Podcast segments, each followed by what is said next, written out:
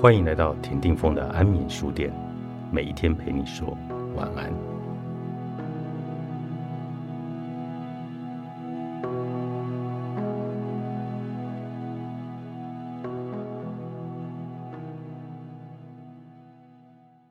我们的大脑会清楚记得过去令人不舒服的事情，而经常忘记开心的事，而且因为不开心的事情很容易回想起来，所以。每一次回想起这些记忆时，就又在脑中加强了一次那时候真的很不愉快的情绪。每一次储存记忆时，不开心的事情就会不断的被强调，最后甚至会被扭曲。那么，开心的回忆是跑到哪里去了呢？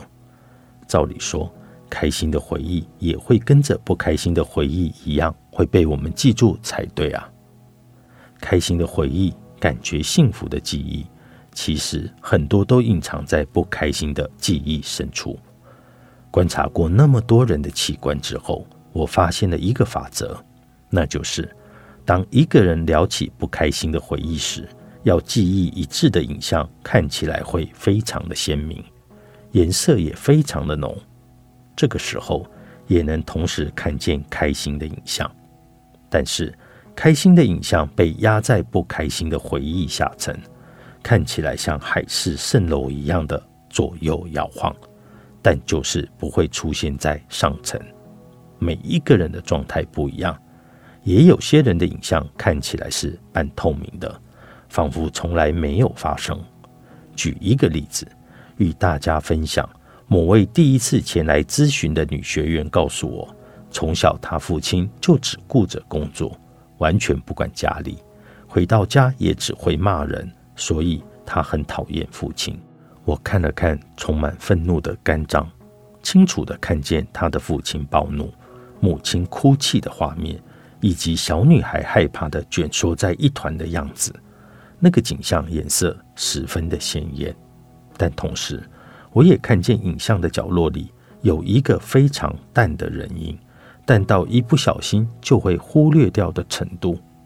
后来，这位女学员又来了几次，在帮助她提升潜意识偏见的过程中，原本色彩鲜艳、清晰的影像产生了变化，开始变得不那么的强烈，器官发出的声音也变得较为温和。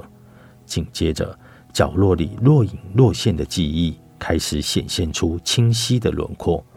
我看见小女孩开心的拿起桌上的点心，这样的画面不断的重复的出现。于是我询问肝脏可不可以把这件事说出来。获得同意之后，我将桌上放着点心的画面告诉了女学员。她沉思了一会后，啊的叫了一声出来，像是想起了什么。她说：“小时候早上起床。”常常会看到桌上放着点心，妈妈说不是她放的，所以应该是爸爸放的吧。我一直以为爸爸把公司吃剩下的点心带回家来，但现在仔细想，公司应该不会有小朋友喜爱的卡通人物包装的点心吧。女学员说完后，深吸了一口气，并闭上了双眼。这时。他全身上下传来一阵悦耳而清脆的铃声，这个就是他潜意识偏见升级时，很多的人慢慢回想起这个幸福的回忆。只要回想，就能重新载入幸福的感受。所以接下来我要介绍一个方法，相信很多人都会不自觉的人生重大节庆视为幸福。却将日常生活发生的小事视为理所当然，也经常依照事情的规模大小来判断幸福的程度。但其实，许多的幸福就是来自于小到不好意思说出口、微不足道的这些事情之上。只要能够发现潜藏于理所当然之中的小确幸，身体里的幸福感就能够大大的提升。我小时候的小确幸就是猫咪探险。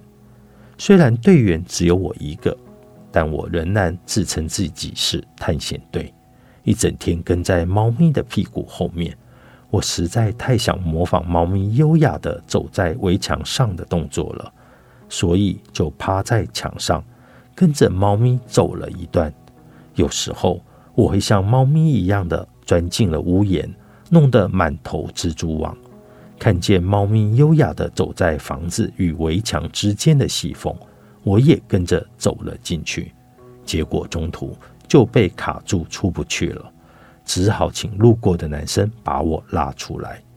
像这种哭笑不得的失败经验，说也说不完。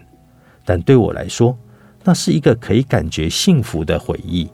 每一次回想起当时的幸福感受，我的细胞就会变得很活泼，身心灵都感觉到一种温暖。相信每一个人都有类似这样为自己感到幸福开心的回忆。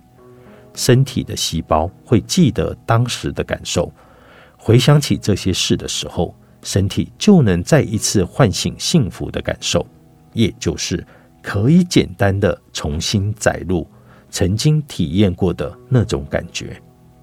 回想幸福的感受过程中，可以接收这种幸福感的细胞受体就会越练越强，如此一来，会刺激体内的荷尔蒙活化。